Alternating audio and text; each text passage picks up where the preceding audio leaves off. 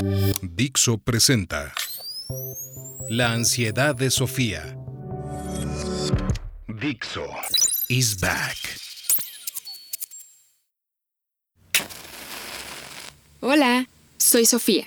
Ya sabes, la Sapiens, la que se hace preguntas y ansía respuestas. Y la respuesta que ansío esta temporada es a ¿Estoy sola? ¿Estamos solas? ¿Estamos solos en este universo? ¿O hay alguien más mirando a las estrellas y haciéndose preguntas? ¿Hay alguien ahí afuera? Como te dije en el episodio anterior, necesitamos un montón de ciencia tan solo para hacernos las preguntas correctas. Ahí empezamos a hablar de la vida y de los extremos que son posibles, incluso sin salirnos de la terrestre, de la vida que conocemos. Seres misteriosos que viven y se regodean en ambientes que a la gente humana nos matarían al instante, o no tan misteriosos como el osito de agua, el más duro de todos los animales, que va a ser la mascota de este podcast porque es mi mascota favorita. Ok, aquí vamos a empezar a hilar más fino. Tendremos que ir distinguiendo entre vida e inteligencia, porque lo mismo hay un montón de mundos con vida, pero no tantos con inteligencia.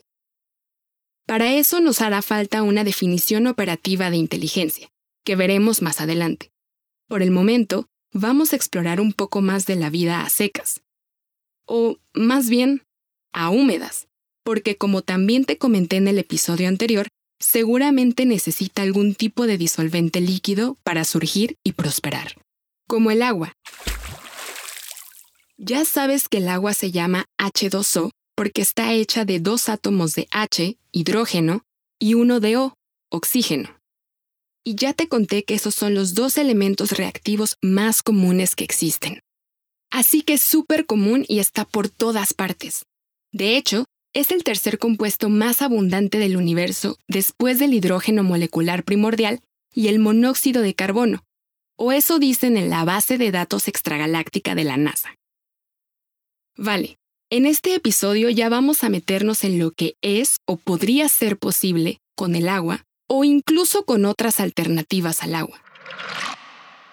Lo primero de todo, tenemos que aprender el concepto de habitabilidad en sentido astrobiológico. Ya te dije que la astrobiología es la ciencia que estudia de manera holística todos estos rollos de la vida en el universo, incluyendo en nuestra Tierra, pero no solo en nuestra Tierra. Así que la habitabilidad astrobiológica trata sobre los lugares del universo que podrían ser, eso, habitables. Pero no necesariamente para ti, para mí o para nuestra abuela, como se reía Carl Sagan en el último episodio. La gente que se dedica a la astrobiología piensa más en grande. Habitabilidad astrobiológica se refiere a los lugares, cualquier lugar, donde la vida, cualquier tipo de vida, podría ser posible. Y antes que nada, claro, hay que hacerse otra pregunta de entrada. ¿Será realmente posible la vida en el universo o la vida inteligente? La respuesta a eso es sí. Absolutamente sí. Con un 100% de probabilidad, la vida y la vida inteligente en el universo son posibles sin ninguna duda. ¿Por qué estoy tan segura? Muy fácil, porque nosotros estamos aquí. No, sí, no te creas. Yo a veces también me pregunto eso de si realmente hay vida inteligente aquí en la Tierra. Pero bueno, como tenemos gente capaz de razonar, sentir emociones complejas, ser creativa, pues ya te dije que asumiremos que sí y por eso tenemos la soberbia de llamarnos sapiens. Ni más ni menos. Ok, entonces, empecemos por esto de si es posible la vida en el universo además de en la Tierra. Y bien, cualquiera diría que lo más probable es que sí. Es muy difícil estudiar cosas de las que realmente no sabemos nada. Pero la exobiología, que es la parte de la astrobiología que se pregunta específicamente por posibles formas de vida extraterrestres, tiene algunas ideas súper intrigantes. Por ejemplo, como lo acabo de afirmar, la probabilidad de que haya vida en este universo es del 100% porque tú y yo estamos aquí. El llamado principio de uniformidad también parece valer en general, o sea, que las leyes de la naturaleza, de la física, la química y demás parecen ser las mismas o casi por todo el universo observado, y también se ve en la luz de galaxias que nos llega desde poco después del Big Bang, o sea, del principio de todo. Si hay regiones de otra realidad con leyes naturales significativamente distintas a las de aquí, no hemos detectado ni rastro en miles de millones de años luz a la redonda. Este uniformismo es uno de los primeros principios de la ciencia, de los fundamentales, vamos, y da mucha fuerza al siempre más discutido principio de mediocridad. Tú sabes, hay gente que prefiere sentirse especialita en un mundo especialmente creado para ellos o ellas, por quién sabe qué.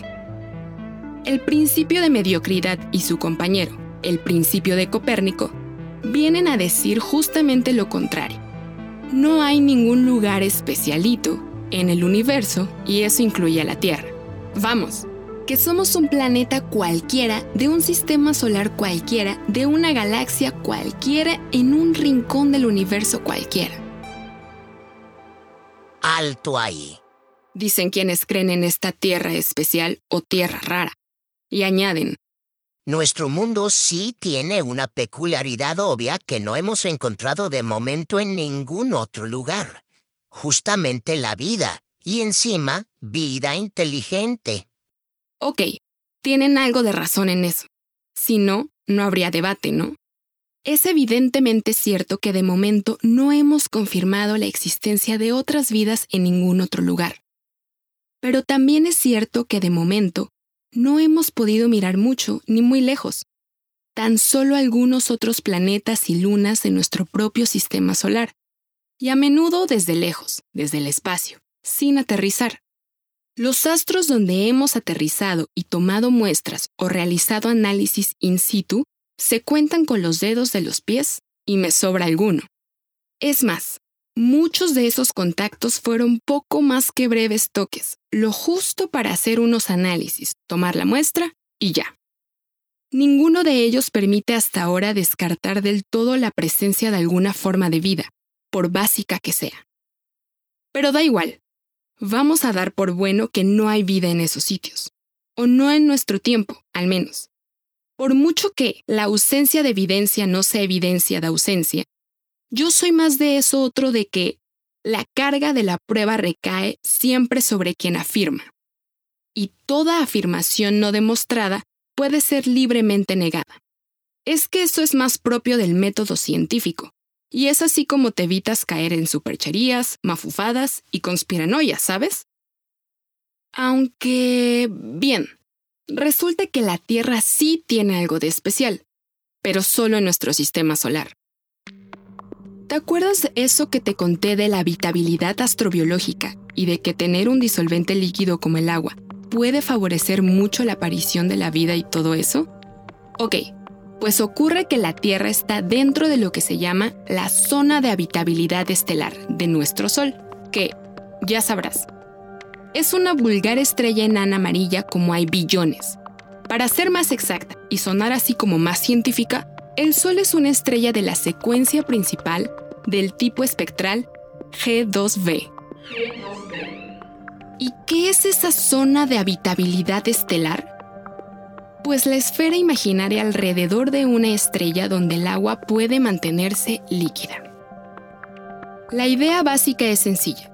Si estás demasiado cerca de tu estrella, tu mundo será un astro infernal como Mercurio o Venus. Y si estás demasiado lejos, tendrás un astro donde el agua pasa a hielo si es que no está directamente congelado, como las lunas heladas de Júpiter, Saturno y demás. ¿Hay alternativas al agua que también permitan el surgimiento de la vida? Pues puede ser que sí. Van desde el amoníaco hasta algunos hidrocarburos e incluso el ácido fluorhídrico, pero todos son mucho más raros en el universo que el agua, pocos reúnen características mejores para esa vida tal y como la conocemos, y sigue sin librarte de la zona de habitabilidad estelar. Simplemente estaría situada un poco más cerca o más lejos de su estrella, dependiendo de los puntos de congelación y ebullición de esas sustancias, o sea, el rango térmico en el que se mantienen también líquidas. Así que sí, en nuestro sistema solar, la Tierra tiene algo de especial. Ocupa una órbita buena para esa vida tal como la conocemos, por ser el único planeta que está dentro de la zona de habitabilidad estelar de nuestro Sol. Pero claro, esto tiene dos posibles lecturas. Habrá quien piense que la Tierra acabó en la zona de habitabilidad estelar de Sol para que pudiera surgir la vida aquí. En cambio, otra gente pensamos que la vida surgió en la Tierra porque está en la zona de habitabilidad estelar de nuestro Sol, y que, si en vez de la Tierra, algún planeta gigante cargado de grandes lunas como Júpiter o Saturno hubiera acabado en esta órbita como quizá pudo ser hace mucho, mucho tiempo, pues entonces igual en este sistema solar habría varios astros con vida en algunas de esas lunas. Pero esto ya es especular demasiado. Dejemos ahí esos dos puntos de vista para que cada cual se quede con el que más le guste y pasemos a la siguiente conclusión lógica. Ok, puede que la Tierra ocupe una posición privilegiada para la vida en nuestro sistema solar en particular, pero por el mismo mecanismo todas las estrellas del universo tienen un rango privilegiado para la vida a su alrededor, es decir, una zona de habitabilidad estelar donde pueda haber uno o varios planetas con más o menos lunas o no, donde pueda haber surgido vida o no, pero tenerla, la tienen. La zona de habitabilidad estelar es proporcional al tamaño y temperatura de la estrella principal o la suma de las estrellas en sistemas binarios, ternarios y demás. Las de las estrellas gigantes son enormes y las de supergigantes e hipergigantes pueden albergar las órbitas de muchos planetas con sus lunas. Pero, por desgracia, esas estrellas son raras y apenas duran unos millones de años antes de explotar como mil demonios en forma de supernovas e incluso hipernovas. Eso aniquila todo lo que hay a su alrededor hasta muy, muy lejos sin apenas dar tiempo a que la vida surja. Y ya no te digo para que evolucione o se desarrolle hacia formas complejas. Por el extremo contrario tenemos a las enanas rojas.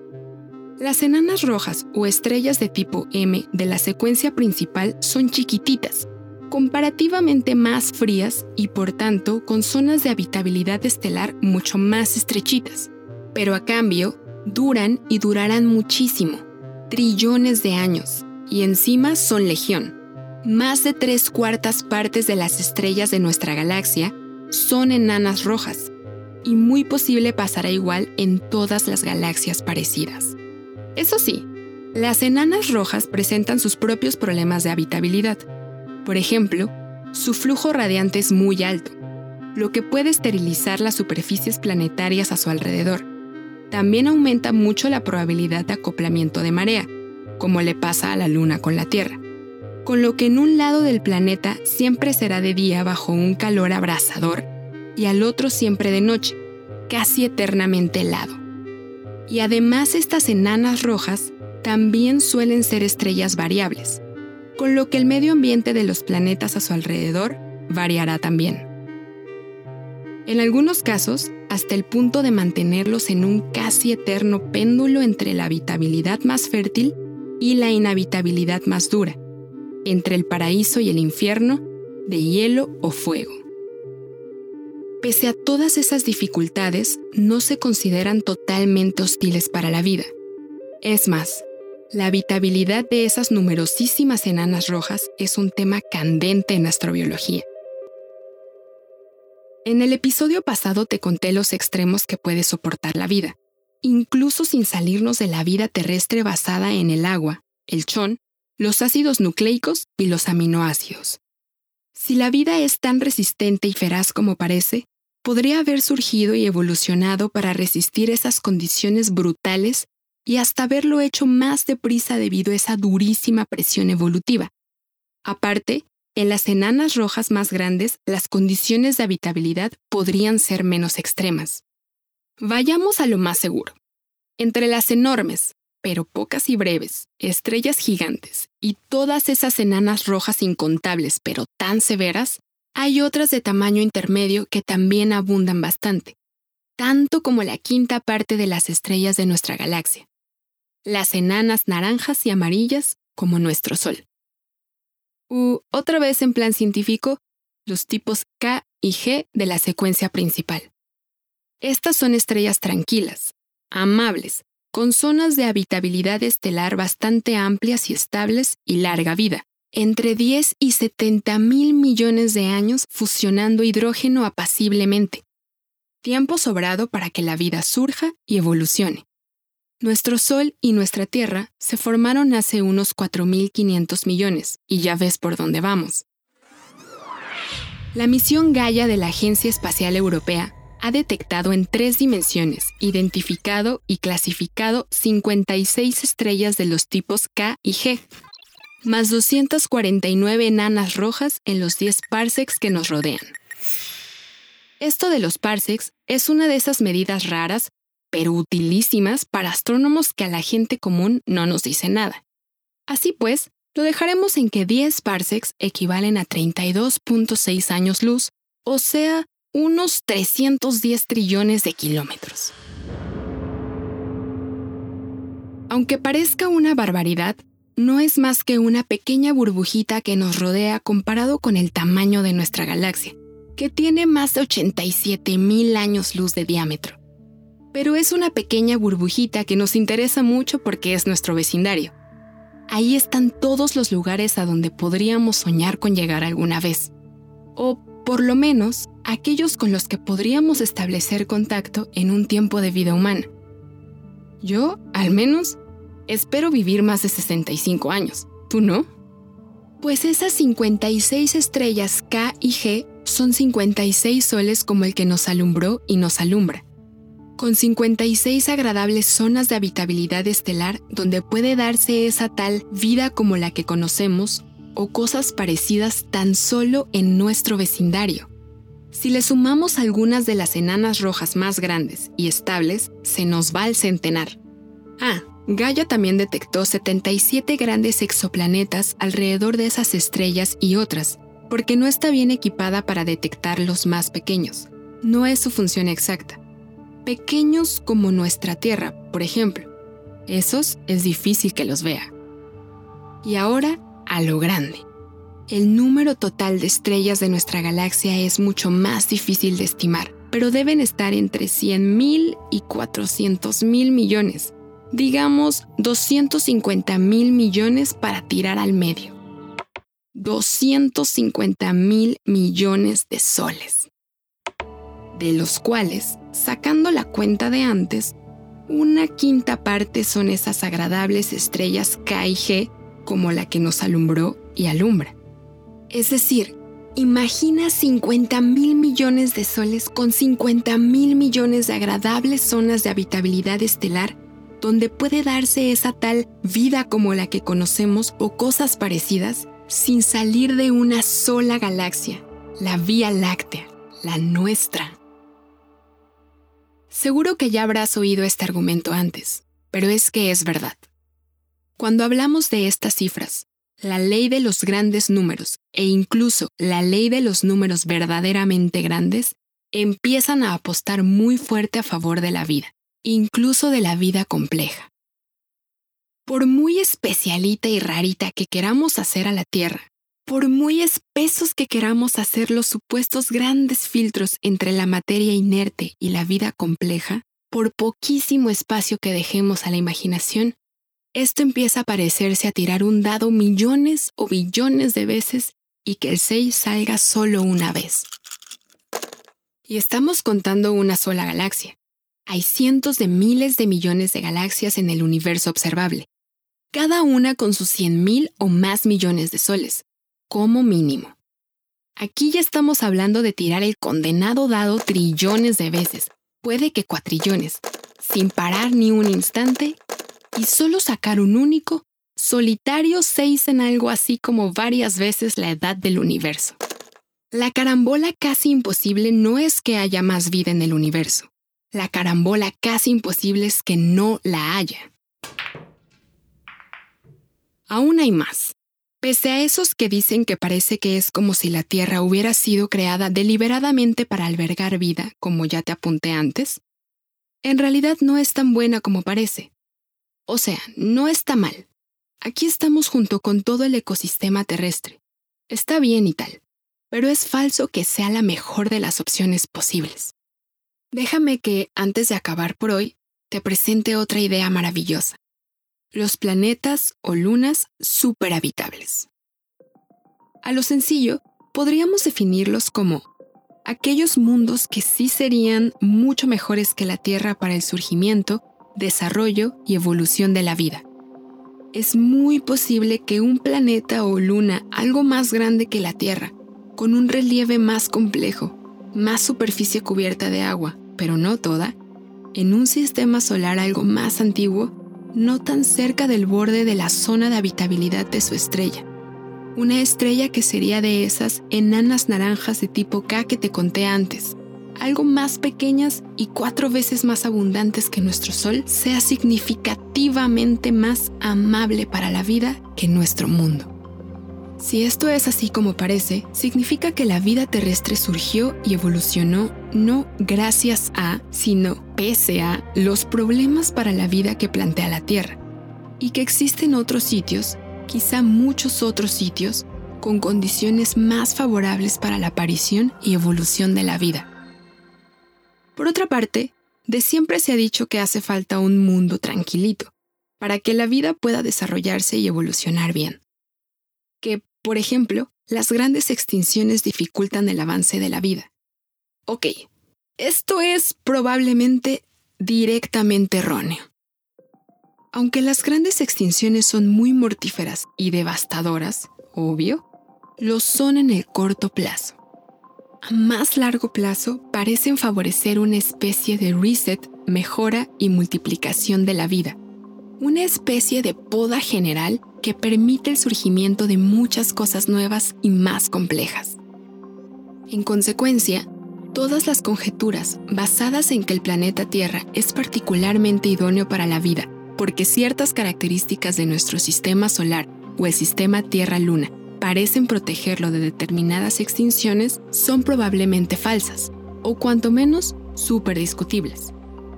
Puede incluso defenderse que un planeta con extinciones parciales más severas y frecuentes podría provocar una evolución más acelerada de la vida. Es más, la Tierra ha sido un poco demasiado tranquilita. De los 3.500 millones de años, como mínimo, que la vida llevamos aquí, se perdieron unos mil millones de años durante el llamado Boring Billion. Boring Billion entre hace 1800 y hace 800 millones de años. La vida evolucionó muy despacito y en esencia no hizo gran cosa. Vamos, que nos tomamos nuestro tiempito. Buen meteoritazo ahí en medio, por ejemplo, podría haber reventado ese Reich de los mil millones de años de aburrimiento y reactivado los procesos evolutivos. Y si la evolución conduce necesariamente a la inteligencia o algo parecido, cosa de la que hablaremos en el próximo episodio, entonces la inteligencia podría haber surgido cientos de millones de años antes. Imagínate por dónde iríamos ya. En todo caso, con tendencia a la inteligencia o sin ella, el proceso evolutivo de la vida terrestre distó mucho de ser óptimo y veloz. Y puestos así los términos, por ejemplo, esa otra idea que dice que Júpiter está ahí para protegernos al atraer a los grandes objetos que de otro modo penetrarían al sistema solar interior donde estamos, pues también hace agua por todas partes. En primer lugar, porque no está nada claro que eso sea así. Estudios más modernos sugieren que nos sale lo comido por lo servido, que es verdad que se traga algunos, pero otros que no nos tocaban nos lo envía como misiles por efecto onda gravitatoria. Ya te contaré lo que es esto, pero es. En resumen, desconocemos por completo cuántos sistemas estelares albergan vida compleja, la han albergado o la albergarán pronto. No tenemos más que nuestra propia referencia para realizar ninguna clase de estimación razonable, ni a favor ni en contra. lo mismo podemos estar totalmente solos que formar parte de un vergel cósmico lleno de vida por todas partes, o cualquier cosa entre medias. Todo lo que te he contado me sugiere con fuerza la posibilidad de que la vida compleja sea relativamente común en este universo. Sin embargo, solo las detecciones positivas podrán confirmar este extremo. Pero, ¿y el salto a la inteligencia? Porque sí, vale, dicen algunos. Ok, es posible que haya vida en muchos sitios, pero no necesariamente tanta que haya evolucionado más allá del equivalente a nuestras bacterias o arqueas, o a los seres pluricelulares más básicos. Por ejemplo, ese estancamiento de nuestro Boring Billion podría haberse perpetuado en otros mundos.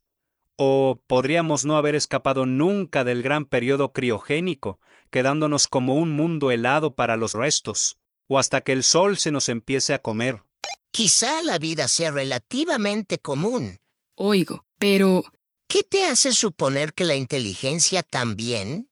Otras voces me llegan con aquello tan viejo de... Y con tantas necesidades como hay aquí en la Tierra, ¿qué hacen perdiendo el tiempo y quemando tanto dinero por las estrellas? Naturalmente, no faltan quienes se acercan con la sonrisilla preguntando por la paradoja de Fermi, sin saber lo que quería decir Fermi y ni siquiera lo que dijo exactamente, pero dejémosla ahí de momento. Y si la vida es tan fácil, ¿dónde está todo el mundo? Por el extremo contrario, me vienen los asustadizos que ya creen tener una respuesta a eso susurrando. Pero eso es peligroso. ¿Qué pasa si esas gentes son hostiles? ¿No oíste a Stephen Hawking? ¿No has oído hablar de la hipótesis del bosque oscuro o qué? A todo esto y mucho más le daremos respuesta en el próximo episodio. Dixo is back.